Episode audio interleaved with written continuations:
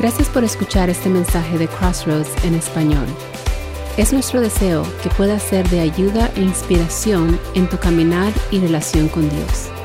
Te invitamos a suscribirte para que puedas escuchar otros mensajes como este. Este, muchas gracias por acompañarnos en este día, aquellos que nos están aquí en presenciales y aquellos también que nos acompañan a través de nuestras diferentes eh, plataformas digitales. Que el Señor les bendiga y les guarde. Y como pueden ver, estaba muy concentrado y ni cuenta, a veces uno se acostumbra tanto que ni cuenta uno se da de que trae el cubrebocas. Bueno, ¿qué les parece si eh, empezamos en esta mañana y seguimos ahí, si tienen su oportunidad de abrir su Biblia, en el Evangelio de Marcos, capítulo 8, versículo del 34 al 38? Y prácticamente es una continuidad de lo que estuvimos viendo la semana pasada. Así que si no tuviste la oportunidad de escucharnos, te invito a que puedas ir ahí a nuestra página de Facebook o en nuestras diferentes plataformas digitales para que puedas escuchar quién es Cristo. Y antes de empezar, ¿qué te parece si oramos a nuestro Dios? Señor, gracias Padre porque tú eres bueno y misericordioso con nosotros. Mi Dios, en esta mañana yo te pido que nuestros corazones, nuestra mente, nuestras emociones, podamos estar cada uno de nosotros concentrados en tu palabra, que cualquier distracción, sea humana o incluso a veces hasta tecnológica, puedan en ningún momento impedir que toda nuestra atención esté en lo que vayamos a estar hablando en este día.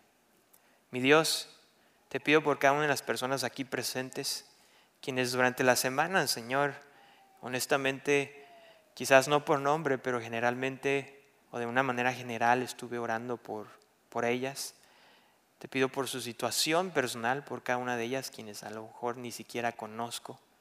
Pero Padre, que aún esas situaciones personales que a veces uno acarrea sean un impedimento. Mi Dios, sé tú pues quien hables a través de este tu siervo y que tu palabra nos transforme nos confronte. En el nombre de Cristo Jesús. Oramos. Amén y amén. El sermón de esta mañana o el mensaje de esta mañana es un discípulo de Jesús. Un discípulo de Jesús. Ahí en Marcos, ahí en Marcos capítulo 8, versículo del 34 al 38, tengan sus Biblias abiertas. Pero déjenme decirles lo siguiente, cuando hablamos acerca de ser un discípulo de Jesús, en muchas ocasiones o en, algunas formas llegamos a confundir eh, lo que significa ser un discípulo. En ocasiones llegamos a pensar que es simplemente un programa de 12 pasos en el cual tenemos que avanzar del paso 1 al paso 12 y que con el paso del tiempo o esta serie de cursos bíblicos que llegamos a tomar, con el paso del tiempo se nos llega a, a olvidar Ahora, eh, quiero decirles que no estoy en contra de los materiales de discipulado porque en lo personal me han beneficiado y en lo personal los hemos llegado a utilizar para enseñar.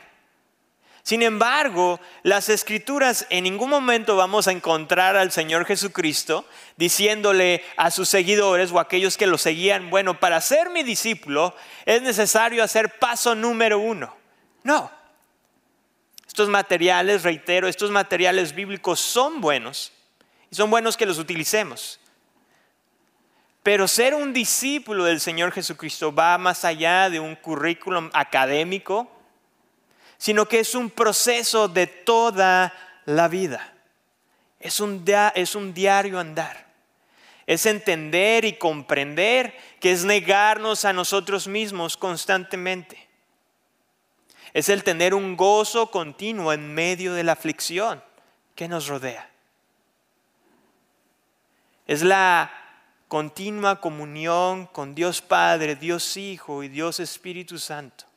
Es un arduo trabajo hasta que Él venga de nuevo.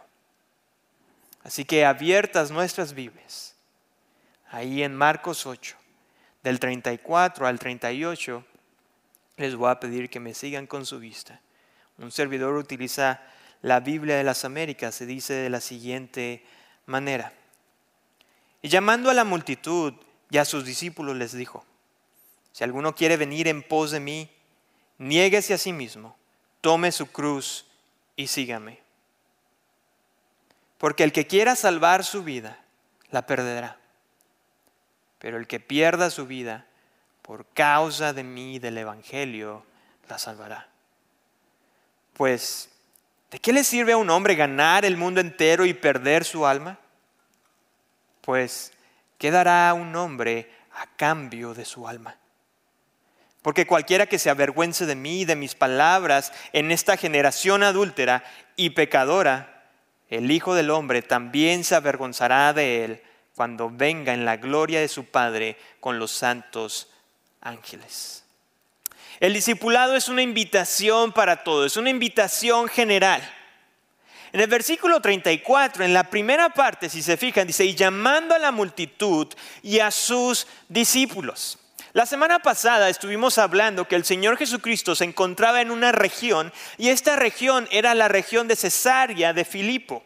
Quizás algunos de nosotros a veces cuando leemos la Biblia no ponemos atención en algunos detalles, pero déjenme decirles que si esos lugares o esos detalles están ahí es por alguna razón. Resulta que esta área o estas aldeas de Cesarea y Filipo era una región de gentiles. O sea, en otras palabras, que la gran mayoría de personas que vivían ahí no eran judíos. Por lo tanto, el Señor Jesucristo no era muy conocido en esa ciudad o en esa área de afuera, en los suburbios de esta ciudad. Y la razón por la cual el Señor Jesucristo decidió ahí es porque Él deseaba evitar a, toda costa las multitudes, pues deseaba o anhelaba pasar tiempo con sus discípulos para poder enseñarles el verdadero significado de lo que significa el Mesías. Así que la narración de Marcos nos indica ahí o nos dice que, y llamando a la multitud y a sus discípulos, la semana pasada estuvimos viendo que cuando el Señor Jesucristo le preguntó a los doce discípulos, ¿y quién dices que soy yo? Todo parece indicar que esta narración, narración perdón, ocurrió en un lugar íntimo con el Señor Jesucristo y sus doce discípulos. Pero ahora resulta que de la nada o de una manera muy abrupta, el escritor nos menciona que había una multitud, dice, de la siguiente manera, dice, y llamando a la multitud y a sus discípulos les dijo. Y la pregunta es de que nos debemos de hacer de dónde rayos apareció la multitud. Bueno, en Marcos capítulo 4, versículo 10, si tienes la oportunidad ahí de voltear tu Biblia, unos cuantos capítulos hacia atrás, dice lo siguiente. Dice, cuando se quedó solo, sus seguidores, junto con los doce, le preguntaban sobre las parábolas. O sea, el Señor Jesucristo aparte de su círculo íntimo de los doce, tenía más seguidores. Entonces la inclusión o el agregar a la multitud, al resto de los seguidores, nos da a entender a ti y a mí que lo que viene a compartir era necesario que no solamente los doce lo escucharan, sino que el resto de las personas que seguían a Jesús. Hasta ese punto es muy probable, como el domingo pasado lo comentamos, que la popularidad del Señor Jesucristo o los seguidores de Jesús había aumentado. Los milagros asombrosos y sin duda alguna la manera de enseñar de Jesús como nadie lo había hecho. Así que las siguientes palabras o la siguiente enseñanza que el Señor Jesucristo iba a decir deben de ser más entendidas como una invitación desafiante más que una invitación amistosa a seguirlo. Porque las implicaciones que lleva a seguir a Jesús o ser llamado o ser un discípulo del Señor Jesucristo requiere de un alto compromiso con la persona que vas a seguir. De tal manera que muchos no están dispuestos a llevar a cabo a obedecer, a someterse en obediencia a lo que Jesús va a enseñar. Por otro lado, también, dentro de esta misma enseñanza, nos, menciona que la negación o el rechazo a esta invitación no queda simplemente así, no quisiste ir, ah, no hay ningún problema, no. Nos menciona también que el rechazo a este desafío que Jesús nos hace tiene grandes o graves consecuencias que muchos deciden ignorar. Así que el discipulado demanda un alto grado de compromiso.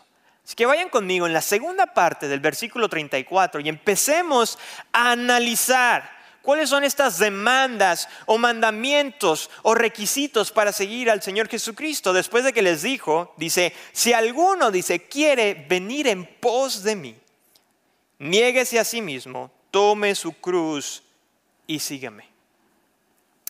Aunque las multitudes se aglomeraban para ver a Jesús, para escuchar sus enseñanzas, ninguno de ellos estaban comprometidos para obedecer o ninguno de ellos practicaban lo que el Señor Jesucristo mencionaba o enseñaba a diario.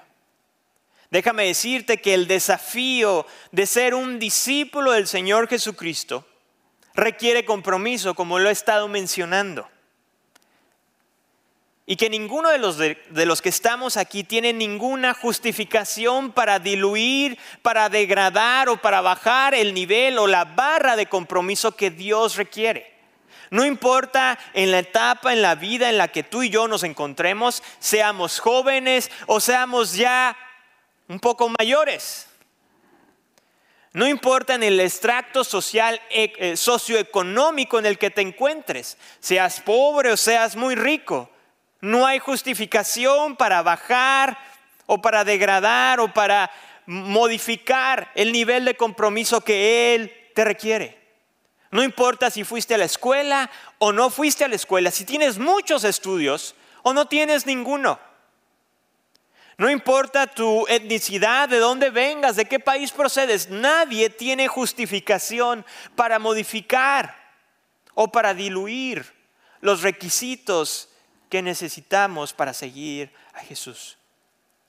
Ni siquiera nuestro estado de salud, sea buena o sea mala.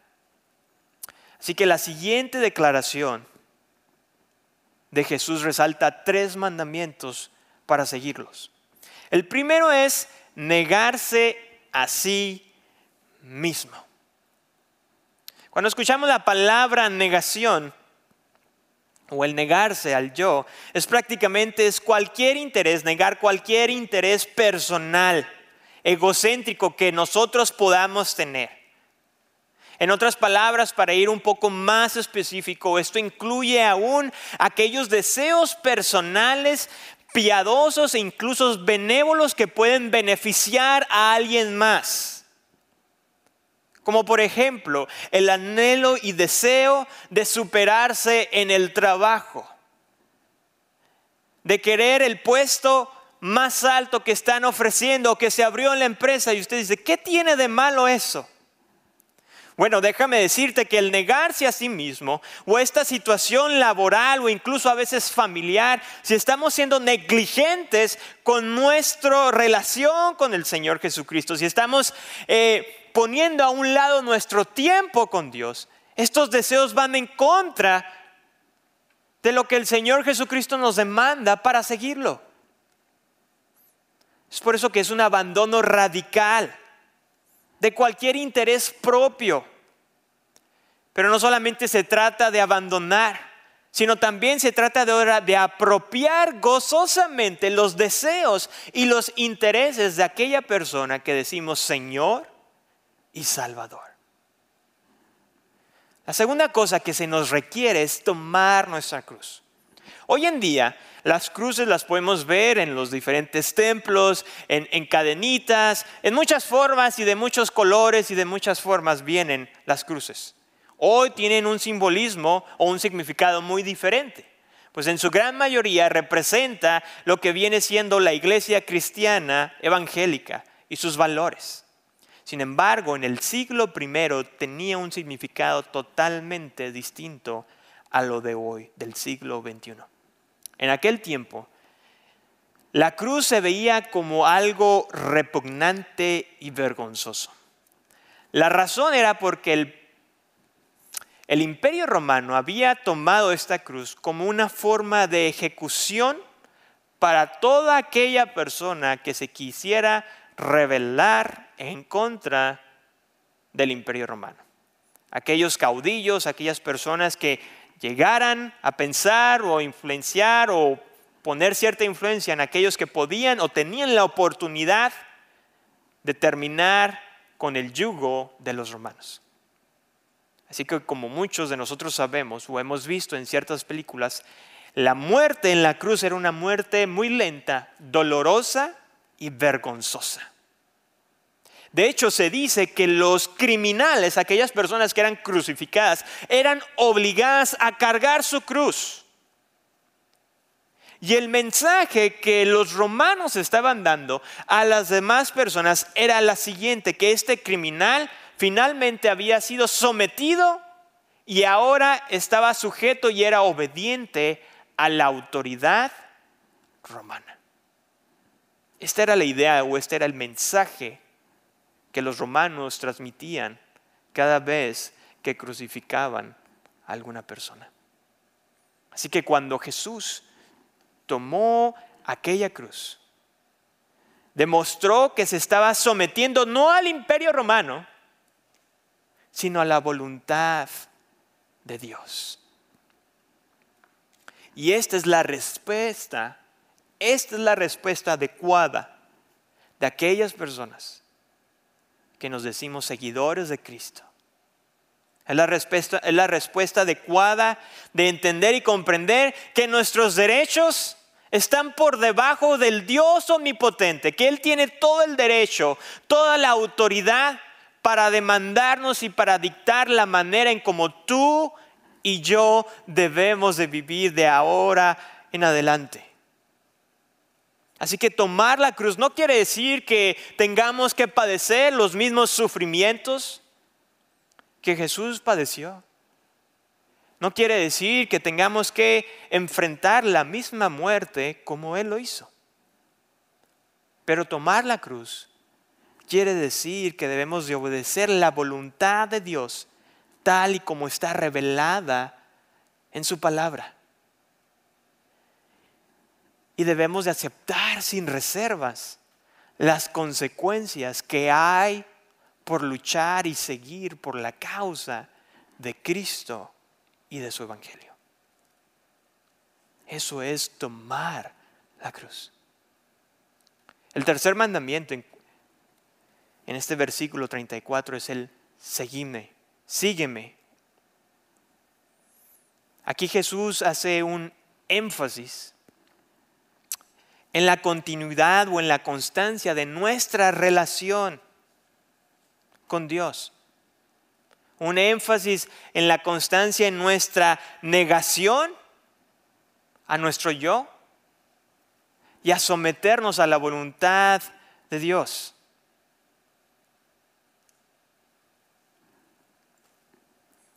Déjame decirte que indudablemente como creyentes muchas veces cometemos este error y creemos que el Evangelio es un evento aislado en nuestra vida, que el Evangelio simplemente ocurrió, vino a, nuestro, a nuestra vida cuando tú y yo quizás en alguna ocasión levantamos, una, levantamos la mano, hicimos cierta oración o escribimos en cierto folleto que hicimos una decisión y decimos, bueno, el Evangelio es simplemente para los no creyentes y para los nuevos creyentes. Déjame decirte que no, el Evangelio es para cada uno de nosotros todos los días. Porque el Evangelio es el constante recordatorio que tú y yo nos tenemos que someter a Dios. Ese recordatorio constante donde tú y yo nos tenemos que negar a nuestro yo. Es por eso que tú y yo constantemente necesitamos el Evangelio para recordarnos quiénes somos ahora en Cristo y hacia dónde vamos. Seguir a Cristo es esa constante comunión con la Trinidad, con Dios Padre, Dios Hijo y Dios Espíritu Santo, hasta que el Señor Jesús venga de nuevo en gloria.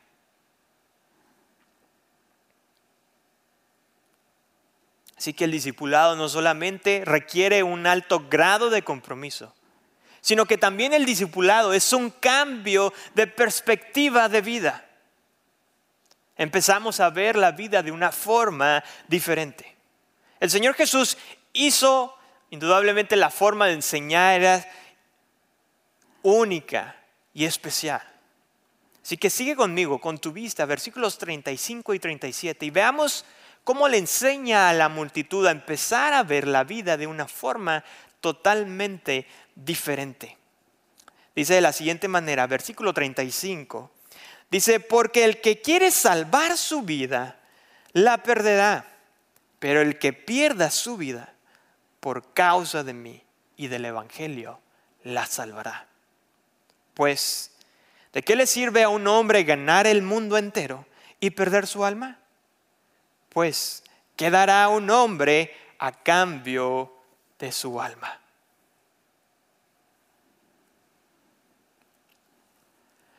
Ante tan grande desafío que acaba el Señor Jesucristo de dar, no es difícil imaginarse que más de una persona en aquella multitud se pudo haber sentido incómoda o quizás decepcionada o desconcertada por la gran demanda de seguir a este maestro. Los versículos que acabamos de leer, el énfasis principal no es en sí la pérdida de la vida física, sino es la pérdida al interés personal, a las cosas que el mundo nos llegan a ofrecer. Indudablemente el vivir de esta manera nos puede llegar en ocasiones a perder nuestra vida.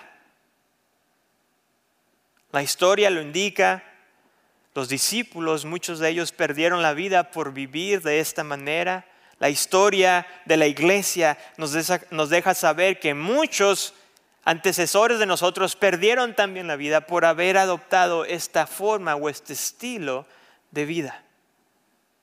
Pero déjame decirte que hay un mayor sacrificio en decirle no a nuestros intereses personales a diario que en sí el sacrificar nuestra vida una sola vez. Porque déjame preguntarte, ¿cuántas vidas tenemos? Una. ¿Cuántas veces podemos dar nuestra vida? Una. Pero ¿cuántas veces podemos negarnos a nosotros mismos? Todos los días. Y no solamente todos los días, el rato que estamos despiertos, o sea, cada minuto tenemos que negarnos a nosotros mismos es por eso que a veces eso causa o es un mayor sacrificio que en sí dar nuestra vida. Así que en el versículo 35 y 37 el Señor Jesucristo va a hacer lo siguiente. Va a explicar y va a justificar la demanda tan alta del discipulado. En el versículo 35 prácticamente está la explicación y una de las preguntas es, ¿por qué es inútil intentar salvar nuestra vida? Pareciera todo lo contrario. Hoy en día escuchamos las diferentes formas de alimento, hacer ejercicio para alargar nuestra vida. Y no solamente alargar nuestra vida, sino alargar lo que el hombre siempre desea, o al menos lo que vemos en la televisión, la eterna juventud. Sin embargo, el Señor Jesucristo nos dice que todos aquellos que traten de salvar su vida, finalmente la perderán. Así que, ¿por qué es inútil hacer esto? Bueno, déjame decirte que primero porque los deseos del hombre siempre lo llevan a la destrucción.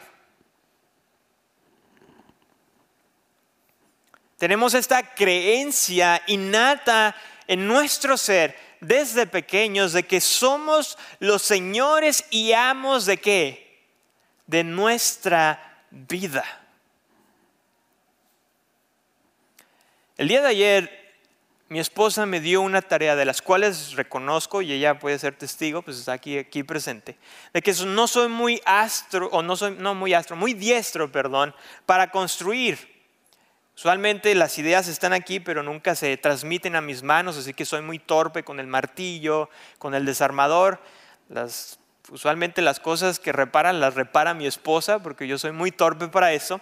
Le sostengo el cuadro, el cuadro mientras que ella está martillándolo. Pero resulta que ayer me dio la tarea de armar un juguete que nos llevaron, que nos regalaron para nuestros hijos. Y era una canasta de básquetbol.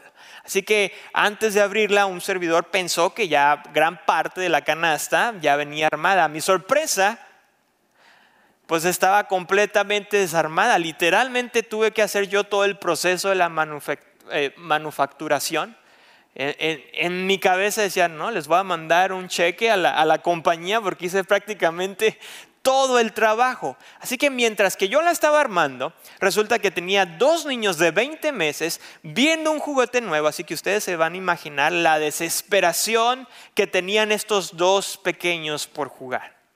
Así que mientras que yo estaba lidiando con mi propio yo, de no exaltarme o desesperarme con estos dos pequeños, recurría a lo siguiente, le decía tanto a Eva como a Saf que por favor esperaran, que no agarraran el desarmador, que no agarraran los tornillos, porque eso les podría causar algún daño. Entonces, después de una segunda o tercera vez darme cuenta de que mis palabras no hacían efecto en su vida o en su actitud, decidí moverlos. Después de eso me di cuenta que ellos seguían haciendo caso omiso a lo que un servidor les había dicho. Resulta que mientras que seguía yo armando y batallando con el instructivo, que muchas veces a veces de ayudarte te confunde más, estos dos pequeños empezaron a pelear. Empezaron a pelear por el mismo juguete, empezaron a pelear por diferentes cosas. Entonces un servidor otra vez se inclinó hacia ellos para estar al nivel de ellos y les dijo, por favor, Eva y Asap deben de compartir a Dios le agrada que amen a su prójimo. Tu hermana es tu prójimo, tu hermano es tu prójimo. Después de ahí, irme a mi lugar, me empecé otra vez a hacer lo mismo. Pero ¿saben qué pasó? Otra vez, volvieron a qué? Volvieron a pelear. No estaban haciendo lo que la voluntad del Padre les estaba diciendo, que era indudablemente la mejor, esperar, compartir. Y déjame decirte que en muchas ocasiones nos llegamos a comportar como niños de 20 meses, donde creemos que tú y yo sabemos más que Dios, donde creemos que tú y yo somos más inteligentes al decidir cómo debemos de vivir nuestra vida. Yo sé que ahorita la ilustración de mi niño nos causa risa, pero la realidad es de que muchas veces tú y yo así también nos comportamos delante de Dios. El Señor nos da, nos indica a través o nos da pautas e instrucciones de cómo debemos de seguirlo. Pero en vez de venir y meditar lo que dice su palabra, decidimos hacerlo a nuestra manera, a nuestra conveniencia, porque pensamos que es más fácil, porque pensamos que es más cómodo, cuando al final Él mismo nos dice que lo que estamos haciendo es que inútil. Porque lo único que vamos a lograr hacer es que es perder nuestra vida. Así que en el afán de cumplir cada uno de nuestros deseos, terminamos descuidando lo más importante. ¿Y saben qué es? Nuestra vida eterna.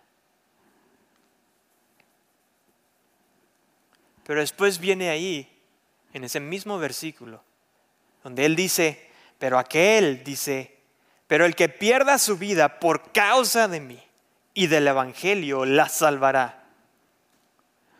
¿Por qué perder mi vida? ¿Por qué negarme a mis deseos y buscar la causa de Cristo resulta en salvación? Bueno, déjame decirte que el determinar o la determinación de claudicar o de negar mis deseos personales, finalmente encuentro mayor satisfacción en Cristo Jesús. Cuando dejo de perseguir mis sueños, cuando dejo de satisfacer mis propios deseos, es cuando tú y yo empezamos a entender y a comprender que hay mayor satisfacción en Cristo Jesús.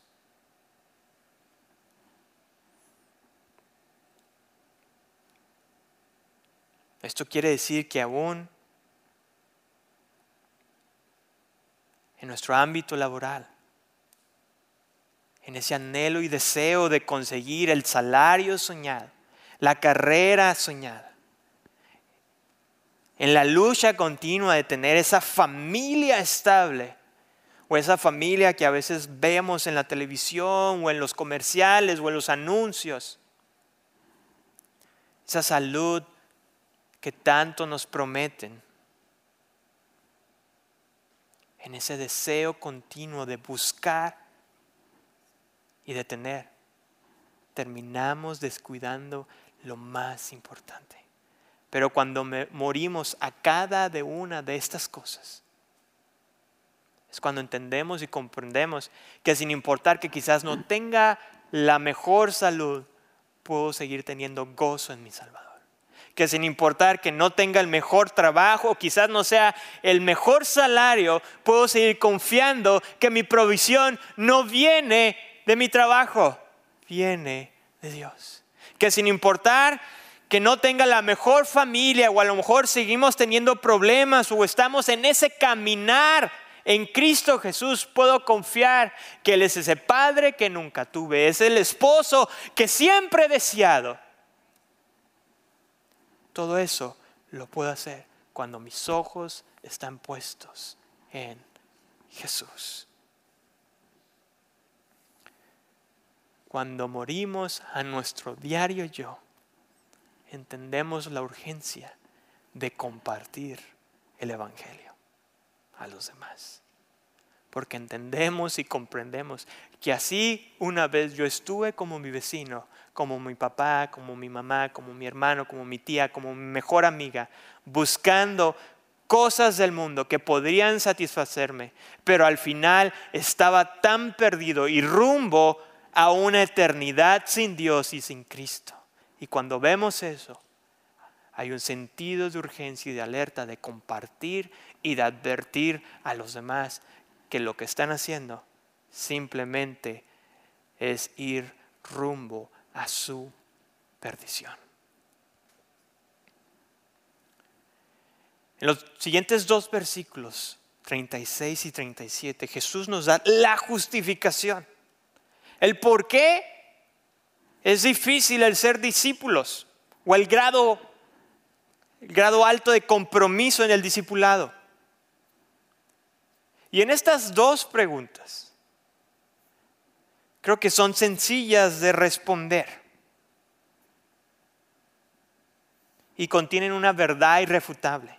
Y es la siguiente, que no hay nada que el hombre pueda dar a cambio de su vida. En estas dos preguntas prácticamente hace el contraste de, esta, de esta, o más bien hace la perspectiva de vida, de qué nos funciona o de qué nos sirve ganarnos el mundo entero si al final de nuestros días vamos a perder lo más precioso que tenemos, la vida, la vida eterna. ¿De qué te sirve tú que me estás viendo por internet? Tener el mejor trabajo, tener la mejor salud, la mejor familia, si al final tú y yo estamos descuidando toda una eternidad.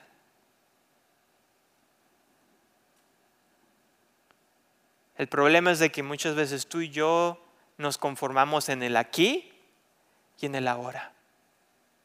El problema es de que muchas veces nos visualizamos y anhelamos 20, 30, 40 años después de que trabajemos. Quizás decimos, wow, cuando tenga 60 ya me voy a poder jubilar o un poco más y después ahí voy a disfrutar.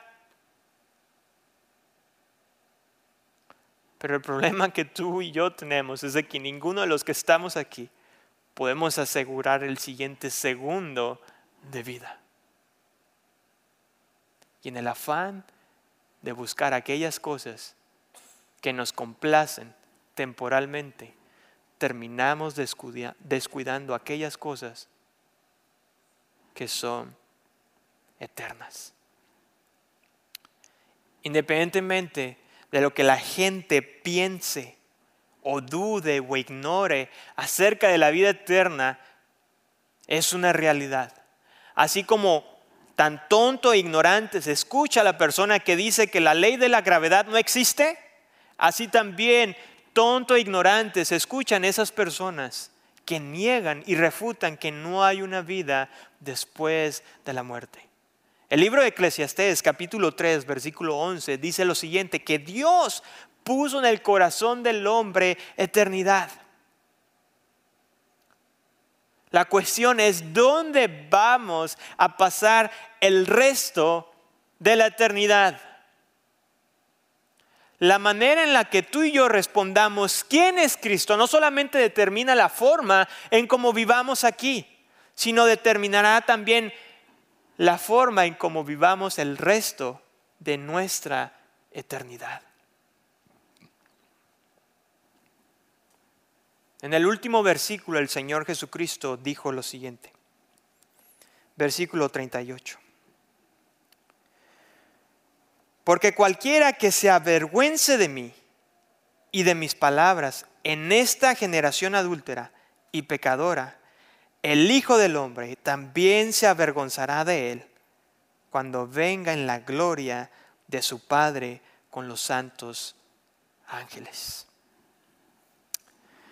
El discipulado es un contraste de prioridades. Hace mucho tiempo atrás, un servidor cursaba la preparatoria o la high school. Y después de tantos años de vida o de vida como estudiante, incluso todavía como estudiante, una de las cosas que he aprendido es de que debemos de tener prioridades. Y cuando estaba en la, en la, en la high school, en el segundo año de preparatoria, quizás algunos de ustedes tuvieran este, esta clase de profesor, este profesor acomodaba los exámenes del mayor al menor. Entonces, como ustedes saben, al momento de la entrega de los exámenes, como estudiante siempre uno tiene ese morbo y esa curiosidad, quién sacó más y quién sacó menos. Pero este profesor se encargaba prácticamente de quitar el morbo y la privacidad de los estudiantes.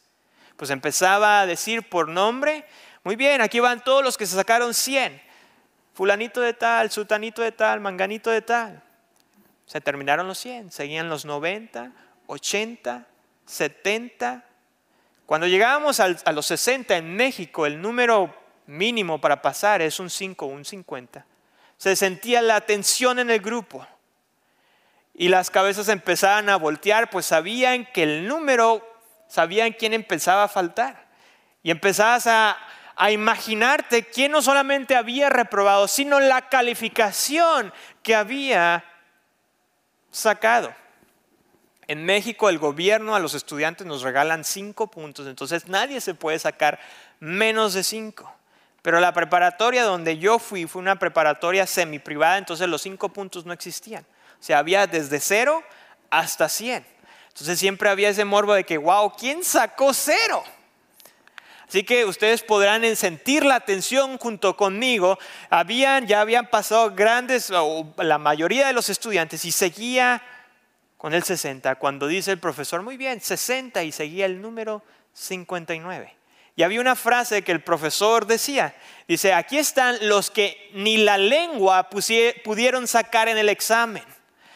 Y entonces empezaba el profesor y empezaba a nombrar los nombres de cada una de las personas. En ese momento, déjenme decirles que un servidor no lo veía nada gracioso. Sobre todo, debo de confesar que en algunas ocasiones no era de los 100, ni de los 90, ni los 80, sino después de los 50 y no sigo, ¿verdad? Diciéndoles qué calificación me saqué, porque después me van a decir a que me baje de aquí. Pero déjenme decirles que después de bastante tiempo, para serles sincero, el día de ayer, después de haber leído este versículo, pude entender cuál fue o cuál era el significado de este profesor en hacer eso. Y era en enseñarnos acerca de las prioridades. Independientemente de aquellos quienes habían pasado y no habían pasado, había un significado. De que los que habían pasado no era por haber sido muy inteligentes o muy hábiles, muy hábiles, en la materia, sino que era porque le habían puesto prioridad. Habían estudiado. A diferencia de los que en su momento reprobamos y no habíamos puesto prioridad a la clase. De la misma manera, el Señor Jesucristo en estos últimos versículos, está prácticamente poniendo un contraste en las prioridades. Un contraste en las prioridades terrenales y prioridades eternas. Si las palabras anteriores habían molestado a uno más de la multitud, esto terminaba rematando con una daga en el corazón a todos aquellos quienes ya se sentían aludidos o ya se sentían afligidos o heridos por las palabras del Señor Jesucristo. Y el Señor Jesús empieza de la siguiente manera. La frase dice, cualquiera que se avergüence de mí. Esta frase no, en ningún momento no es una, no es una cuestión de sentimientos de pena o un momento este, bochornoso, sino se refiere más bien a la actitud del rechazo de la persona de Jesús y de su evangelio. Y el Señor Jesús para referirse a estas personas utiliza la siguiente frase, generación adúltera y pecadora. Resulta que este era un lenguaje muy conocido en el Antiguo Testamento, era muy común, pues era utilizado por los profetas para, para describir al pueblo de Israel, para referirse cuando el pueblo de Israel cometía, cometía adulterio, cometía idolatría con otros dioses. Y Jesús utilizó este mismo lenguaje del Antiguo Testamento para referirse a todas aquellas personas que lo rechazarían o que lo estaban rechazando abiertamente y discretamente. De hecho, Jesús, en el mismo Evangelio, en el capítulo 7, versículo 6, Jesús citó al profeta Isaías y se refirió a esta gente de la siguiente manera. Dijo, bien profetizó Isaías de vosotros hipócritas, hipócritas, como está escrito, este pueblo con los ojos, perdón, con los labios me honra, pero su corazón está muy lejos de mí. Aquellos quienes rechazan a Jesús abiertamente son las personas que indudablemente nos dicen que no quieren absolutamente nada con Dios y con la iglesia. Son aquellos quienes, como dicen, no tienen pelos en la lengua y dicen, ¿sabes qué? A mí tú no me hables de Dios. Yo no quiero saber absolutamente nada de religión. Yo estoy cansado. Eh, yo creo que las personas simplemente lo quieren hacer. Si está bien, yo respeto, pero a mí respétame y yo no quiero absolutamente nada con Él. Creo que eso está muy claro. Pero estas palabras que el Señor Jesucristo cuando citó a Isaías, creo que se refiere más a aquellas personas que lo rechazan discretamente. ¿Y a qué me refiero con discretamente? Bueno, son todos aquellos quienes de alguna u otra manera son personas religiosas, son personas espirituales, personas que obedecen a su conveniencia, personas que utilizan la religión para justificar sus malos hábitos, sus deseos, sus pasiones. Son estas a las personas a las cuales el Señor Jesucristo se estaba refiriendo cuando Él decía que de labios me honran, pero su corazón está muy alejado de mí. Después de esto, el Señor Jesucristo utiliza el siguiente título, que es Hijo de Hombre. Este título era muy conocido dentro del pueblo de Israel, pues este título el profeta Daniel lo utilizó. Ahí en su libro, Daniel capítulo 7, versículo del 13 al 14, dice lo siguiente. Seguí mirando en las visiones nocturnas y he aquí con las nubes del cielo venía uno como un hijo de hombre, que se dirigió al anciano de días y fue presentado ante él y le fue dado dominio, gloria y reino, para que todos los pueblos, naciones y lenguas le sirvieran. Su dominio es un dominio eterno que nunca pasará y su reino uno que no será destruido. Daniel 7 del 13 al 14. Jesús utilizó este título para advertirle a la gente, a todas aquellas personas, tanto de aquel tiempo como de hoy, que algún día regresará con toda autoridad dada por el Padre para juzgar a cada uno de aquellos que lo rechazaron como Señor y como Salvador. No cabe duda que la segunda venida del Señor lucirá muy diferente a la primera. Mientras que en la primera Él vino a servir. En la segunda Él vendrá a ser servido por las naciones. En la primera Él vino a salvar, pero en la segunda Él vendrá a juzgar a todo aquel que lo rechazó. En la primera Él vino en humildad, pero en la segunda Él vendrá en toda gloria y majestad. La pregunta que tú y yo nos tenemos que hacer es, ¿realmente soy un discípulo del Señor Jesucristo? ¿Estoy actuando como uno? Quisiera terminar de la siguiente manera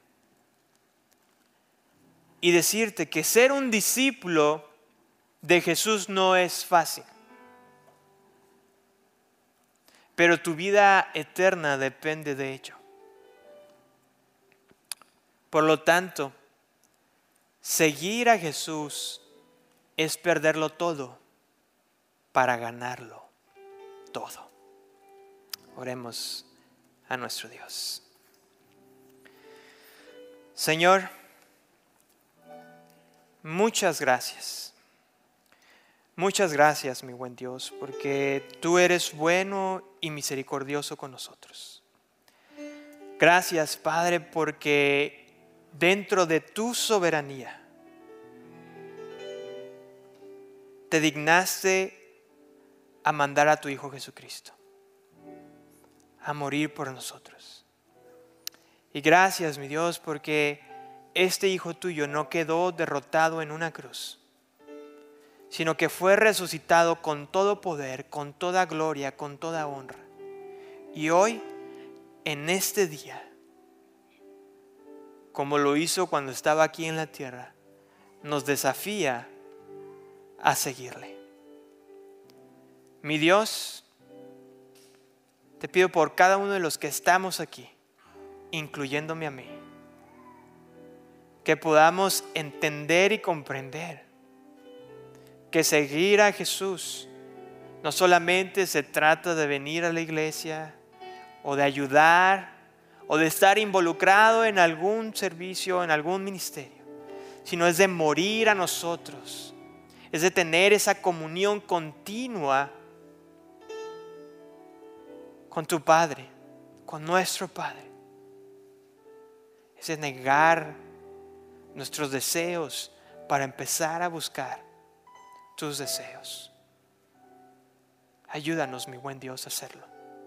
Y si hay alguien, Señor, en esta hora, quien quizás no lo había entendido de esta manera y reconoce que si hoy muriera, no sabría dónde estuviera, mi Dios, sé tú con Él y permite que pueda entender que necesitamos reconocer que hemos pecado delante de ti, que no hay manera de comprar nuestra salvación.